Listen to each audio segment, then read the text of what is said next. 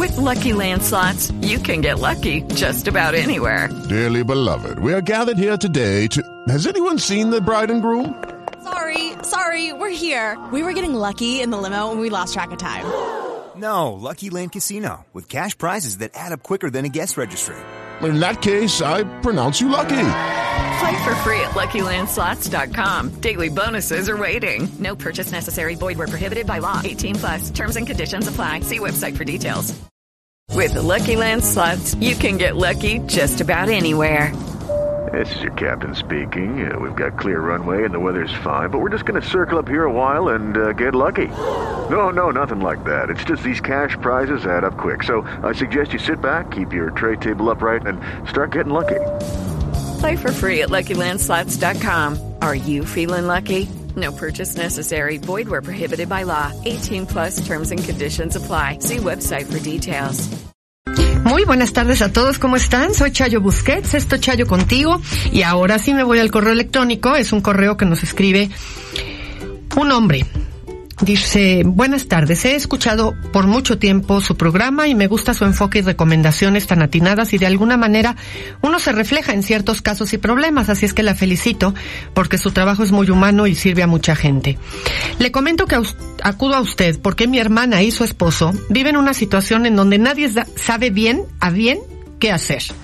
Tienen una hija de 13 años la cual de los 11 o 12 manda fotos íntimas a sus amigos. Vivimos en un lugar muy pequeño del estado de Hidalgo y ya se imaginará que medio pueblo lo sabe. Yo soy su tío y padrino a la vez. Tengo un colegio privado en donde ella cursa el primer año de secundaria. Le recomendé a sus papás quitarles el celular y el Facebook. Ellos no lo hicieron. Viven una situación de continuo pleito por infidelidades y maltratos, que eso ya será otro caso. Y para molestar a su esposa, mi cuñado le compró a su hija un celular de última generación hace tres meses. La semana pasada, el mismo papá le encontró en ese celular todas las imágenes y videos de su hija teniendo relaciones con amigos. Son eh, cuatro, no sé si con todos o uno por uno, pero bueno, la familia es extensa y es la única de la familia que ha hecho cosas tan dolorosas para todos y que nos deja consternados.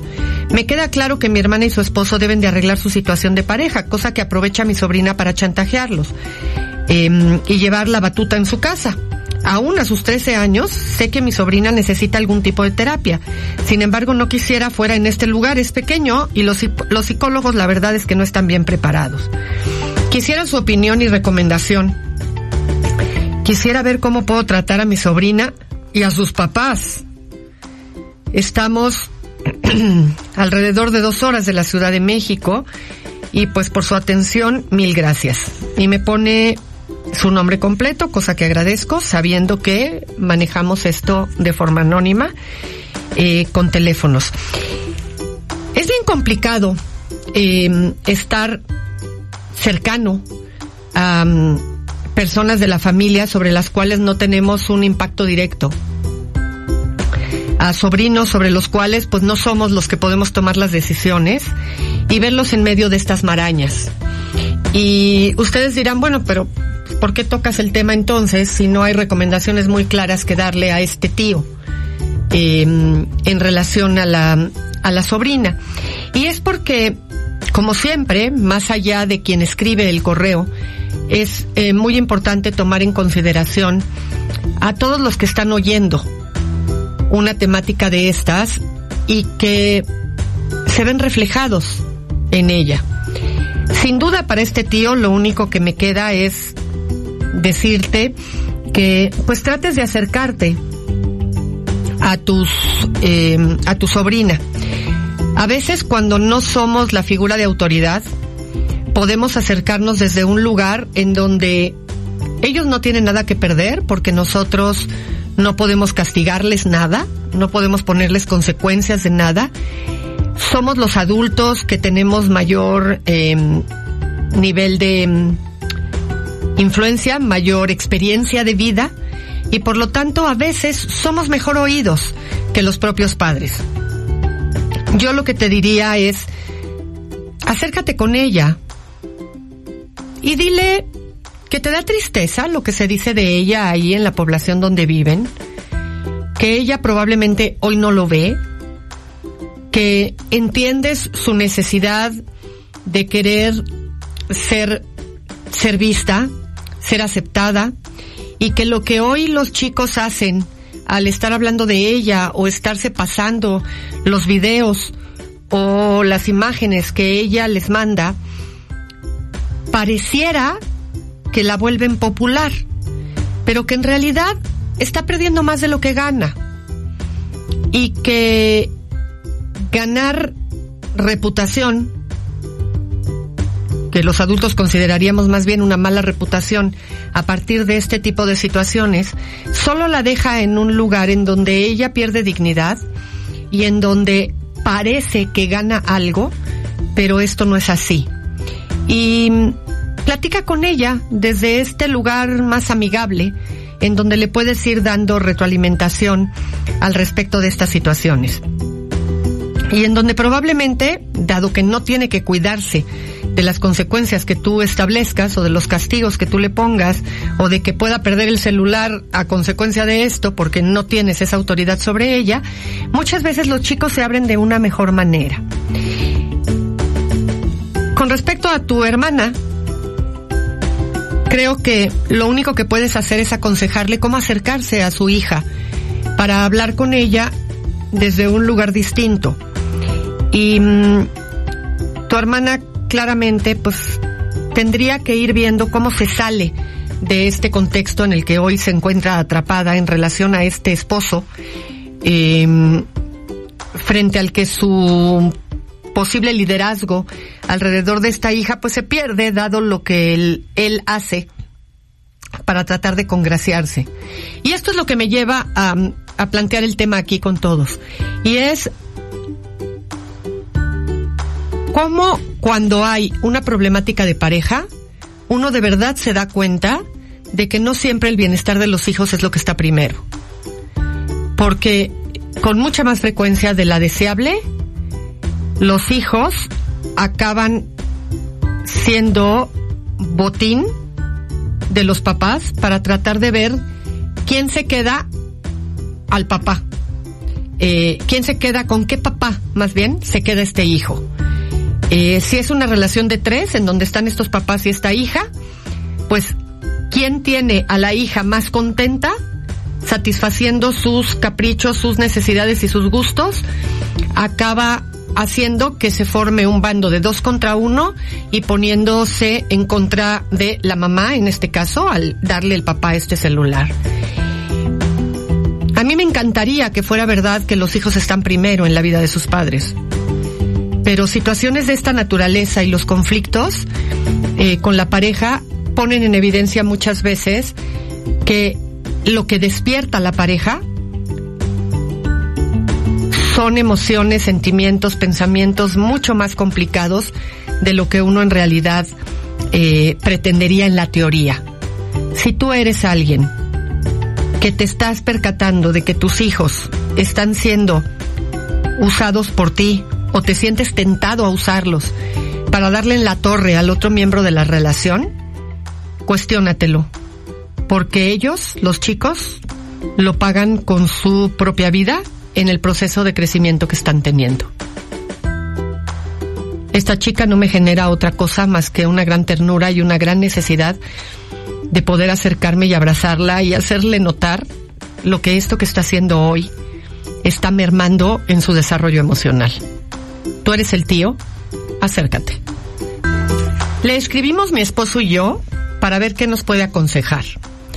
Somos un matrimonio de 16 años de casados y tenemos tres hijos varones. 16, 13 y 9 años respectivamente. Pero ahorita la, que, la ayuda que necesitamos es con mi hijo, el de 16. Estamos pasando por la etapa de la adolescencia. Él está estudiando en uno de los SHs el tercer semestre. Cuando entró, estaba muy contento ya que su opción era quedarse en una escuela de la UNAM. Pero ya adentro nos llevamos la sorpresa de que en el primer semestre reprobó cuatro. En el segundo semestre reprueba otras cinco. Y hasta ahorita nos, no hemos visto ninguna mejora y ya nos fue avisando que reprobó una. Lo que nos preocupa es que es muy inteligente. Esto empezó desde la secundaria. Todo porque se inclinó por el relajo sin medida. Nosotros ya hemos puesto consecuencias y no ha resultado del todo bien.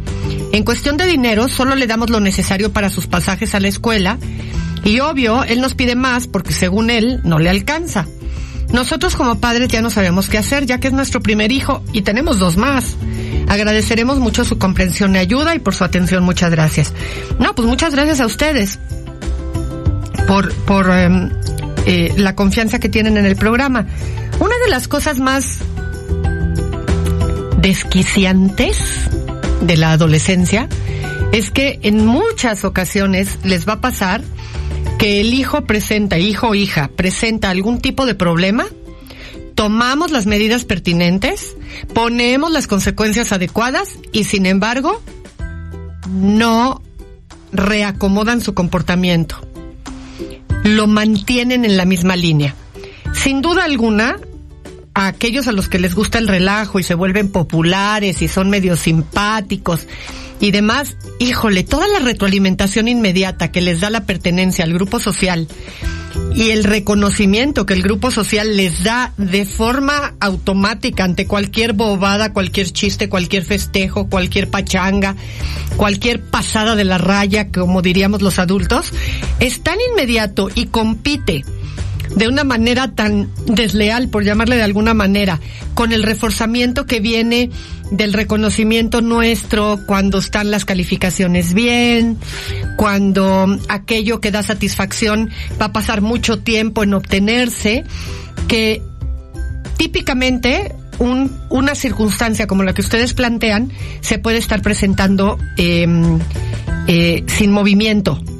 Yo lo que les diría es, sin duda alguna, hay que mantenerse firmes de cualquier manera con respecto al tema de las eh, consecuencias, aunque parezca que no están sirviendo.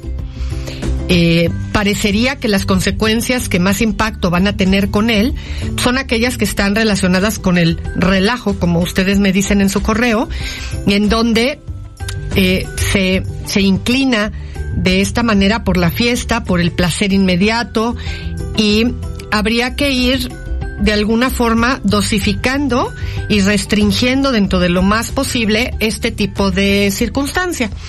Y una de las cosas que ayuda mucho a que ellos vayan sintiendo que la papa caliente la tienen ellos en la mano y no que el problema es nuestro, porque siempre que yo le pregunto a un chico con estas características que ustedes acaban de describir, ok, tus papás y tú están teniendo problemas Ambas partes contestan, tanto papás como hijo contestan sí. Ok. ¿Cuál es el problema? Papá y mamá definen el problema en función de la baja de rendimiento académico y de las actitudes irresponsables del chico. Y el chico lo que me dice es, bueno, no, el problema no es ese. El problema es que para mis papás sea tan importante que yo no saque buenas calificaciones en la escuela, porque en realidad mi problema es que mis papás no me dejan ir a la fiesta, no me dan más dinero, no puedo ver a mis amigos tanto como yo quisiera. Si algo se vuelve complejo en la etapa adolescente es que la definición del problema ni siquiera coincide en ambas partes.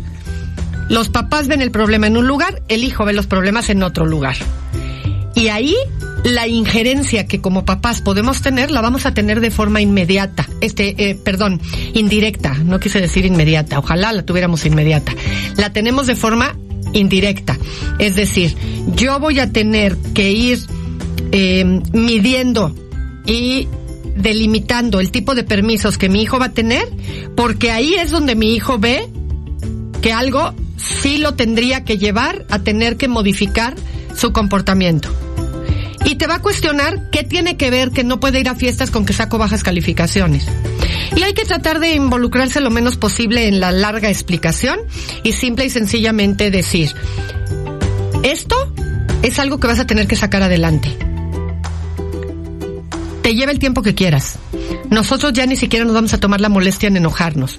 Lo cierto es que el estilo de vida que a ti te gustaría llevar no lo vas a tener hasta que no cumplas con aquello que en este momento para ti no es importante, pero para nosotros sí.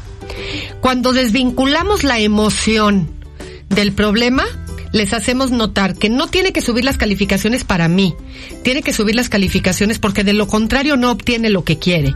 Y a veces eso los puede llevar a un año completo, a un ciclo escolar completo complejo en el que incluso llegan a reprobar y hay que repetir ciclo. Y ahí nosotros seguimos parados en el mismo lugar. Mientras tú sigas viviendo de esta manera, este es el estilo de vida que vas a llevar. Tú decides cuánto tiempo te lleva. Eh, hace mucho tiempo tenía yo una paciente muy simpática, una, una mujer norteña, y ya ven cómo hablan los norteños, francos, directos, de frente. Y entonces el hijo sacaba bajas y bajas y bajas calificaciones y decía, es que no me gusta la escuela. Hasta que un día la mamá le dijo, a mí se me hace que me engañas que te gusta la escuela, porque si no te gustara la escuela, la querrías hacer en el menor tiempo posible para sacarla adelante. En cambio, tú hasta estás reprobando. Eso quiere decir que la escuela te gusta mucho más de lo que tú dices. El chico acababa respondiéndole, ay mamá, estás loca. La mamá se medio reía, se hacía de lado y se iba. El chico solito fue tomando control de las cosas en la medida en la que se vio en la necesidad de hacerlo. Tengan paciencia, mantengan las consecuencias y este chico en algún momento va a acabar dándose cuenta que por ahí no, vaya a no va a llegar a ninguna parte con ustedes. Regresamos a más de Chayo contigo, no se vayan. Hola Chayo, buena tarde. Mi caso es que durante años mi pareja tuvo miles de dudas. Incluso me celaba en exceso al punto de pensar que buscaba algo yo con su prima y con la esposa de su primo. revisaba mis cosas, celular, cartera, agenda, mochila. Todo era motivo para que ella pensara que yo salía con alguien.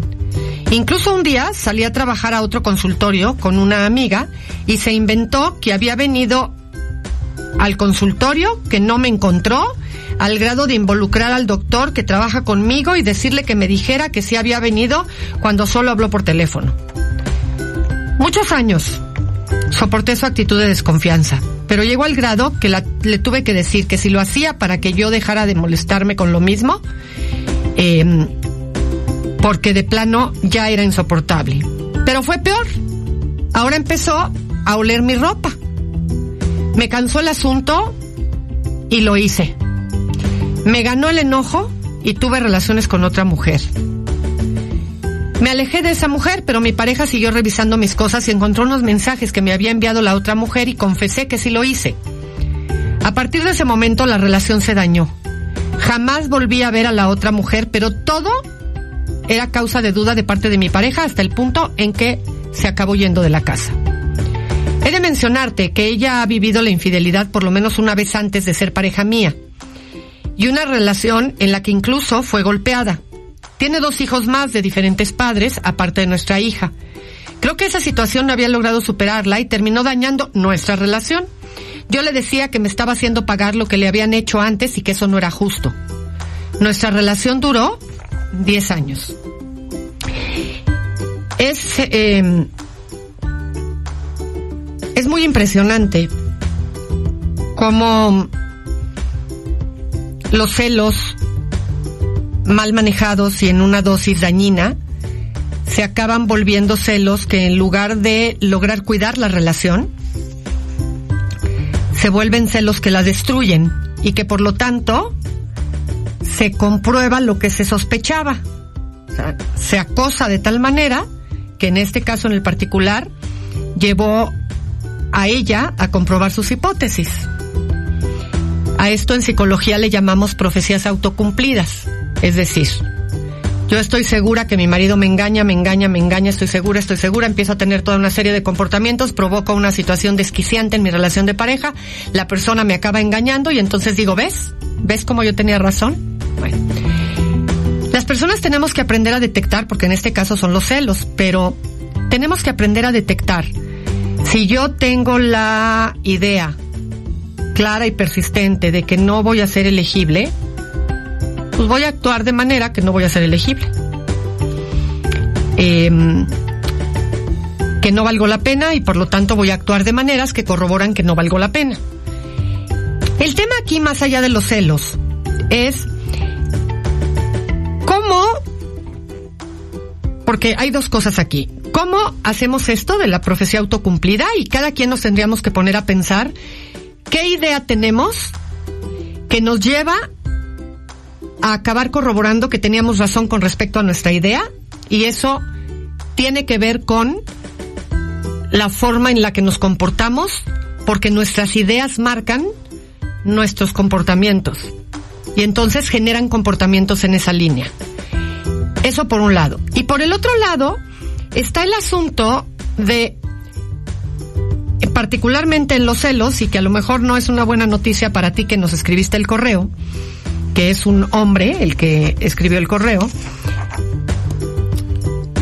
Los celos no tenían que ver contigo, tenían que ver con ella. Todos aquellos que se sientan muy halagados porque su pareja los cela de una manera, en un principio halagadora, pero cuando esos celo se queda en el tiempo ahí persistente, acaba siendo un celo que nos, que nos conflictúa y nos desgasta. Em, no es una señal de amor los celos. Es una señal de un mal manejo con respecto a las posibles pérdidas emocionales en nuestra vida y la pareja a la que estamos celando solo sirve de pretexto para que yo eh, me relacione de una forma enfermiza con ese temor a pérdidas. Suele haber historias de pérdidas previas, pero incluso esas historias de pérdidas previas pueden estar basadas también en pérdidas, en titubeo o desconfianza de nuestros amores más entrañables en la infancia, que son papá. With lucky landslots, you can get lucky just about anywhere. Dearly beloved, we are gathered here today to. Has anyone seen the bride and groom? Sorry, sorry, we're here. We were getting lucky in the limo and we lost track of time. No, Lucky Land Casino, with cash prizes that add up quicker than a guest registry. In that case, I pronounce you lucky. Play for free at LuckyLandSlots.com. Daily bonuses are waiting. No purchase necessary. Void where prohibited by law. 18 plus. Terms and conditions apply. See website for details. Ay, mamá. Perdónenme. Cuando esto se genera, arrastramos una serie de inseguridades que le cobramos a la pareja. Siempre que te cele tu pareja, piensa que si ese celo es un continuo, una forma de relacionarse de, tu pareja con, contigo, no tiene que ver con quién eres tú. Tiene que ver con la amenaza que no puede manejar tu pareja de ser abandonado o de ser abandonada. Y cuando estos celos aparecen, no nos tenemos que esperar 10 años hasta que la relación se truena y explota por los aires. Tenemos que hacer algún manejo en medio en donde podamos ponerle a la otra persona muy claro que no voy a cambiar comportamientos porque no tengo por qué actuar como si fuera culpable cuando no hay razón, cuando estos celos son exagerados. Pero tampoco tengo que darme permiso para yo presentar el comportamiento que el otro insiste que estamos presentando. Porque finalmente haber sido infiel a tu pareja y haberle comprobado a tu pareja su hipótesis es una conducta que habla de ti, no habla de tu pareja. Y es muy ingenuo pensar que como adultos vamos a poner la responsabilidad de nuestros actos en el otro. Tengo que asumir los míos. Y en todo caso, me tengo que hacer a un lado de esa relación y decir, ¿tienes cosas que resolver en lo personal? Y yo no me voy a quedar aquí para que las proyectes en mí. Arréglalas, busca ayuda, resuelve lo que te sucede, pero no tienes por qué proyectarlos en mí. Ojo, porque aquí estoy hablando, y lo enfatizo de una manera muy importante, de aquellas relaciones en donde sin causa alguna hay celos. No estoy hablando de aquellas relaciones en donde los celos se despiertan frente a comportamientos que generaron o introdujeron a la relación un cierto nivel de incertidumbre, porque los celos también sirven para avisarnos cuando algo puede estar poniendo en riesgo nuestra relación y entonces hay que usar los celos a favor de la relación. Pero cuando la persona cela porque cela y porque no tiene otra manera de relacionarse más que celando, esa persona no es una persona que está sana emocionalmente para poder llevar a cabo una relación de pareja estable, consistente y con posibilidades de permanencia. Año de divorciada y estoy empezando a salir con una persona realmente hermosa en sentimientos, pero con una diferencia muy marcada de niveles económicos, académicos y físicos. No porque yo me crea una hermosura, pero sí, la verdad es que él no es nada agraciado. sé que sería rechazado por mi familia. Es un hombre muy trabajador, tiene valores muy bien cimentados. Y esto sí lo compartimos. Eso es lo que más me atrae de él, que estoy segura que no me traicionaría. Siempre está al pendiente de mí, me hacen sentir segura. No toma, no fuma, la verdad, yo sí lo quiero. Mi pregunta es, ¿debería de seguir adelante o estas diferencias pueden acabar pesando demasiado? No quiero lastimarlo y en verdad me trata como quiero ser tratada. Así es que estoy atenta a tu consejo. Em, es, muy interesante el planteamiento que haces. De entrada, de entrada, antes de toda la descripción que tú estás haciendo en tu correo, me quedo con una frase. Tengo un año de divorciada y estoy empezando a salir con una persona. Claro que es importante cuánto tiempo llevas ya divorciada. Pero lo más importante de todo cuando hay un divorcio es que logremos esclarecer qué pasó en esa relación matrimonial, qué errores cometimos, qué papel jugué dentro de esa relación, qué papel tuve en el esquema del divorcio, qué aprendí de mí, qué errores, qué situaciones malinterpreté, qué situaciones distorsioné, qué se jugó de mí en esa relación. Porque cuando simple y sencillamente nos separamos, nos divorciamos y ya, la tendencia a repetir mismos patrones es muy alta. El divorcio no es nada más resolver la parte legal de este matrimonio y volver a ser soltero y otra vez a la casa, en el buen sentido este de la palabra, de una nueva pareja o de rehacer nuestra vida. Hay que tener claro qué fue lo que hizo que esa relación no funcionara y en dónde entré yo en el tema. Hoy nos ha dado mucho por decir, este, me divorcié. ¿Y por qué te divorciaste? Pues porque fui una tonta o un tonto, porque le permití, porque me cegué, porque cómo es posible y casi casi la culpa del divorcio es de la otra persona. La realidad es que aunque la otra persona cometa ciertos comportamientos que a lo mejor fueron el detonante claro o básico de la separación, en alguna medida nosotros jugamos un papel en todo ese proceso de interacción. Y a veces lo que dos personas no pueden lograr de permanencia y de estabilidad en una relación, sí lo puede lograr una de esas personas con otra persona que o tiene cubiertas eh, las desventajas, las inseguridades, los traumas, la competencia de poder que, que, se tuvo en el primer matrimonio, demás, que hace que otra relación sí funcione, porque si el hecho de que una relación no funcione marcara que ninguna de esas dos personas son personas con las que van a poder generar una relación con nadie, pues entonces una persona divorciada estaría claramente destinada al fracaso de una nueva relación. Entonces es muy importante entender qué fue lo que pasó qué habilidades me faltaron, qué procesos se dieron, eh, qué lugar tuvo, con qué necesidades o desde dónde me paré en esa relación y qué aprendí de ella. Entonces, más allá de que lleves un año divorciada, importa mucho el nivel de claridad que tú tengas con respecto a qué pasó en esa relación.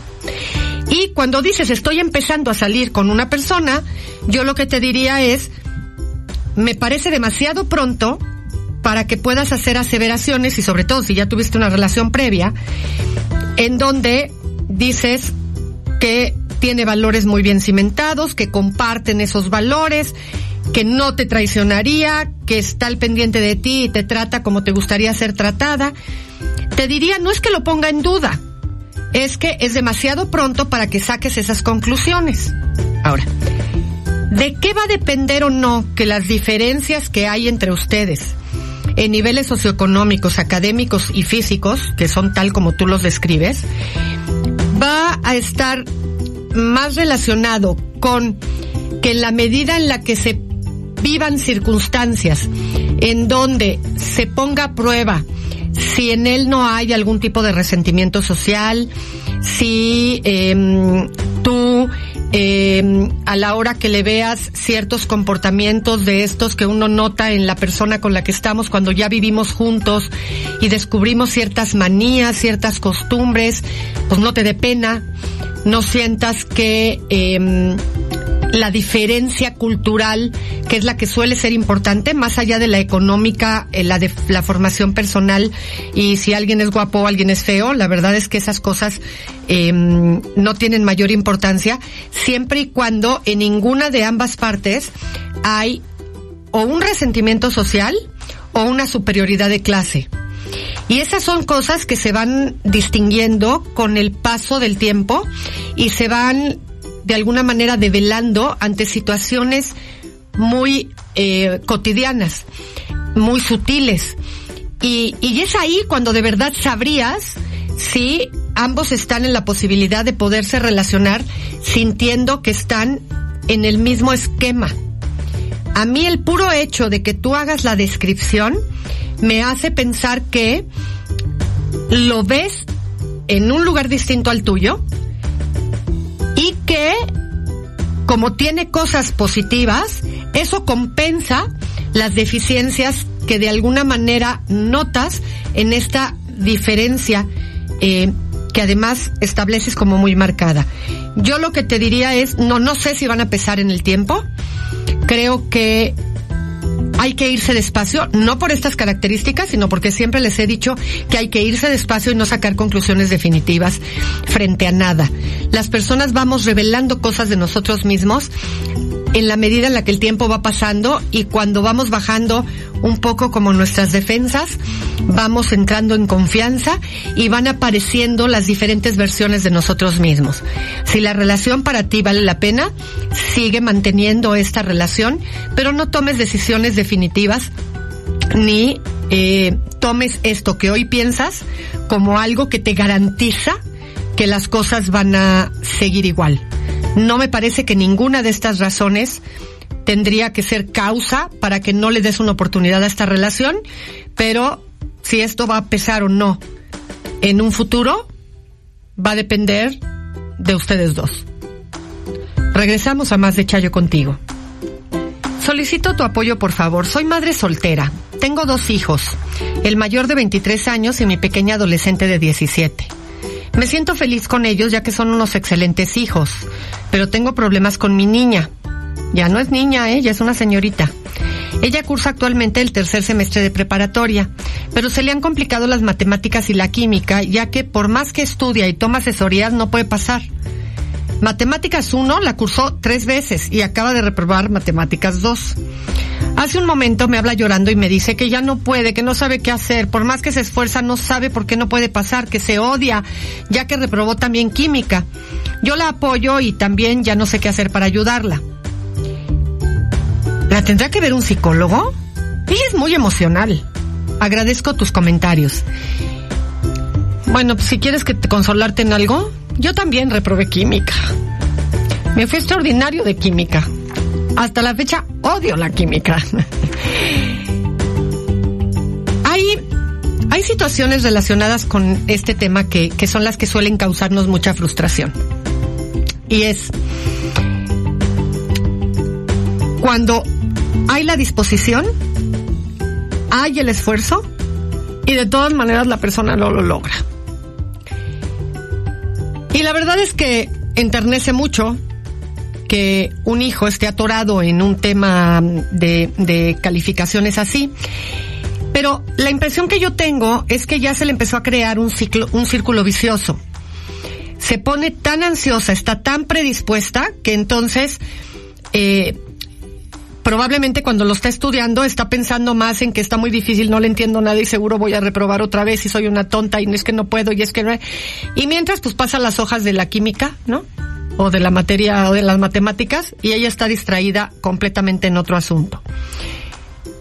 ¿Me parece que es un tema para psicólogo? No. Me parece que en todo caso lo que necesita es poder tener la posibilidad de unas clases particulares o de apoyo para pasar eh, los exámenes que le ayuden a recibir la explicación de la materia desde alguien distinto al maestra o maestro que se lo está enseñando en la, en la, en la escuela. Porque mm, de pronto, cuando alguien nos explica un mismo concepto con sus propias palabras de otra manera, nos acabamos acomodando muy a gusto en el asunto y decimos, ay, si no estaba tan difícil, pero simple y sencillamente porque alguien con otro estilo u otro esquema lo hizo.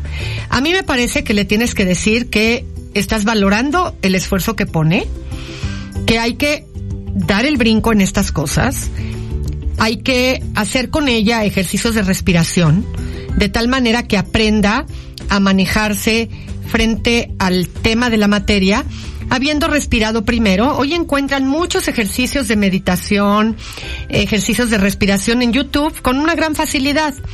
Me parece que hoy se está boicoteando a sí misma con eh, em, sensaciones altas de ansiedad que están bloqueando su capacidad para entender y se ha comprado tanto esta historia de que es mala para las matemáticas que entonces el tema se vuelve eh, complicado. Em, me parece que hay que sacarla un poco de esa temática, decirle que se tranquilice, que se relaje y si tienes la posibilidad de buscar a alguien que pudiera apoyarla explicándole estos conceptos en donde se está atorando, eh, seguramente la salida del problema es mucho más sencilla de lo que ella misma se está imaginando. Y yo por lo menos soy partidaria de valorar, validar y felicitar el esfuerzo que se hace a pesar de que las cosas no salgan como a ella le gustaría. Entonces, que quite el esquema del énfasis en la calificación y más en el hecho de hacer lo necesario para lograr pasar la materia. Cuando baja la ansiedad, muchas veces el rendimiento académico aumenta sin que se hayan dado ni cuenta. Regresamos a más de Chayo contigo. ¿Qué tal, Chayo? Somos una pareja de 39 y 36 años y estamos enfocados en el trabajo. Tenemos un año de relación. La amo y ella a mí. Tengo una duda. La conocí en el trabajo teniendo más amigos que amigas. Pero tenemos la duda de dar el siguiente paso porque ahora sí que, sin querer, por la convivencia ahí en el trabajo, he visto que le escriben sus amigos hombres y le dicen corazón, mi amor, mi vida. Y la verdad no puedo negar que a mí eso me da celos, aún a pesar de la edad que tengo. Ya se lo he comentado y me asegura que me ama, pero tengo una sensación en el estómago cada vez que me imagino que le escriben así. Tenemos planes de estar definitivamente juntos. ¿Qué puedo hacer? ¿Es mi inseguridad o qué estará pasando? Por favor, no menciones mi nombre. De ninguna manera voy a mencionar tu nombre, como no lo hago con el de ninguno de los correos que envían. Em, solo aclaro, como siempre, em, que quien escribe es un nombre. El otro día, a propósito, me preguntaron que por qué aclaro si en la manera de hablar se nota. Pues porque hay relaciones que me escriben que están haciendo alusión a relaciones de tipo homosexual. Y por lo tanto, el hablar de ella no necesariamente dice que el que está escribiendo es un hombre, puede ser una mujer y de todas maneras se está refiriendo a su pareja mujer. Entonces, hago la aclaración para que sepamos desde dónde viene em, el correo electrónico.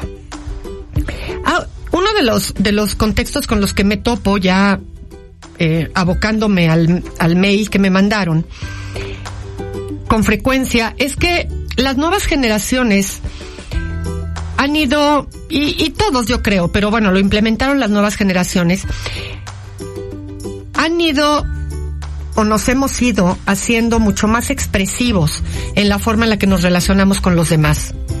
Se utiliza más la palabra amo para decir que ay, es que amo con todo mi corazón a mi hijo, es que amo a mi amigo, a mi amiga, em, nos hemos vuelto más cariñosos, em, nos saludamos más fácilmente de beso, eh, tendemos a tener incluso más contacto físico eh, cuando, cuando entramos en interacción con las personas. Y esto ha diluido de alguna manera esa frontera que en otras épocas a las que a mí me tocó también pertenecer, eh, era muy clara la diferenciación en lo que se consideraba respeto, ¿no? Y entonces un hombre y una mujer no se saludaban de besos, se saludaban a lo mejor de mano, se hablaban por el nombre, no se usaban mayores diminutivos ni mayores adjetivos para interactuar. Y hoy esto eh, se ha ido perdiendo. La cercanía emocional que se brinda eh, o que se genera en la interacción de las relaciones ha dado pie a que de pronto un intercambio de información entre dos personas pueda acabar siendo tan em, cariñoso que de pronto, si no se conoce el contexto de esa interacción, eh, la persona que es la pareja, como en este caso tú, pueda entrar en una situación de incomodidad.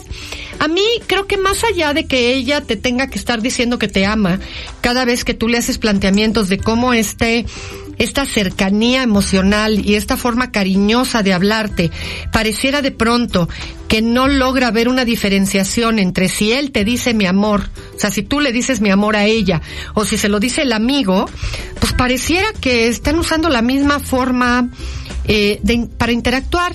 Y aquí lo que lo acaba compensando de alguna manera es el que como parejas puedan tener perfectamente bien delimitadas cuáles son las líneas de en donde no vamos a permitirle a una interacción con otra persona que entre en ese esquema que forma parte de lo que es el núcleo interno de lo privado.